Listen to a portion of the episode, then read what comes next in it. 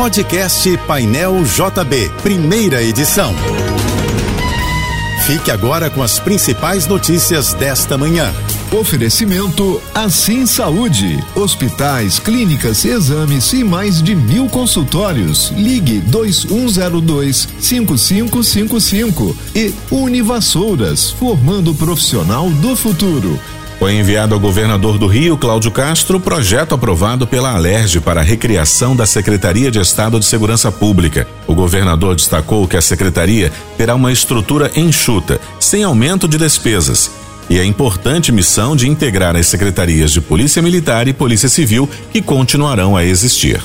A Procuradoria-Geral da República enviou ao Supremo Tribunal Federal a primeira denúncia no inquérito que investiga financiadores dos atos antidemocráticos de 8 de janeiro em Brasília. O alvo da petição é um morador de Londrina, no Paraná, que teria ajudado a organizar e arregimentar pessoas para a prática dos crimes. Segundo a denúncia, ele teria fretado quatro ônibus por R$ 59.200 para transportar os manifestantes até a capital federal. O denunciado pode ser condenado a até 30 anos de prisão pelos crimes somados. O governo de Javier Milei anunciou medidas para restringir os protestos de rua na Argentina, neste momento em que são adotadas medidas de ajuste fiscal com impacto na população. Em pronunciamento, a ministra da Segurança Pública, Patrícia Burit, avisou que as vias não serão mais bloqueadas e quem tentar fazer isso será processado. Mesmo antes de virem a público os anúncios, lideranças populares e organizações sindicais da Argentina criticaram as medidas e prometeram responder à altura. O Supremo Tribunal Federal reconheceu por maioria dos votos que há omissão do Congresso em regulamentar a licença paternidade, um direito exercido até hoje com base numa regra transitória na Constituição. Os ministros fixaram prazo de 18 meses para que o Poder Legislativo elabore a lei. O STF estabeleceu que, se o prazo terminar sem uma nova regra para o benefício, o próprio tribunal vai fixar os parâmetros para o exercício do direito.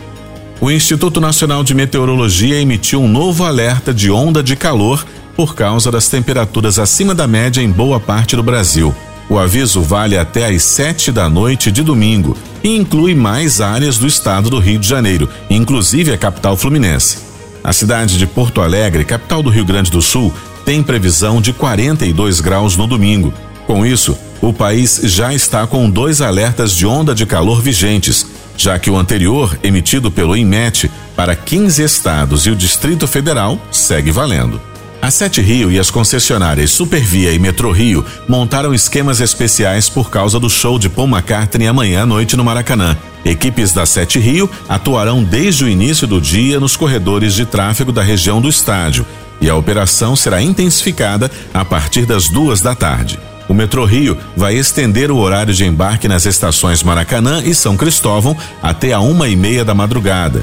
As outras estações ficarão abertas depois da meia-noite, apenas para desembarque.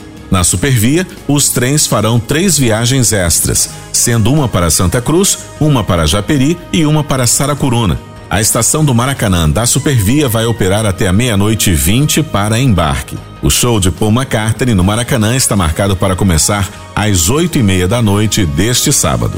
A Organização Mundial do Turismo inaugurou um escritório regional no Rio para impulsionar o setor em todo o continente americano.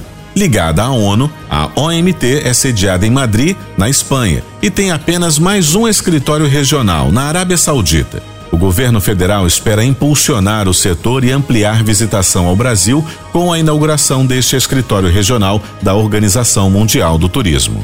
A Secretaria Municipal de Saúde do Rio confirmou um surto de gastroenterite em Copacabana.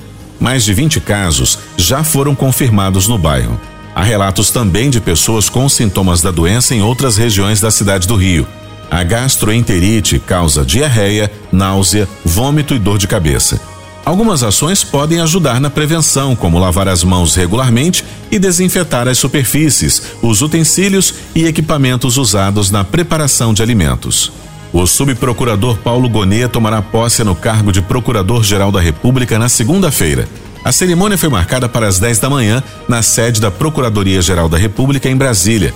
Paulo Gonê teve o nome aprovado no Senado após ser indicado para o cargo pelo presidente Luiz Inácio Lula da Silva. Já o futuro ministro do Supremo Tribunal Federal, Flávio Dino, só deve assumir a cadeira no STF em fevereiro do ano que vem. Você ouviu o podcast Painel JB, primeira edição.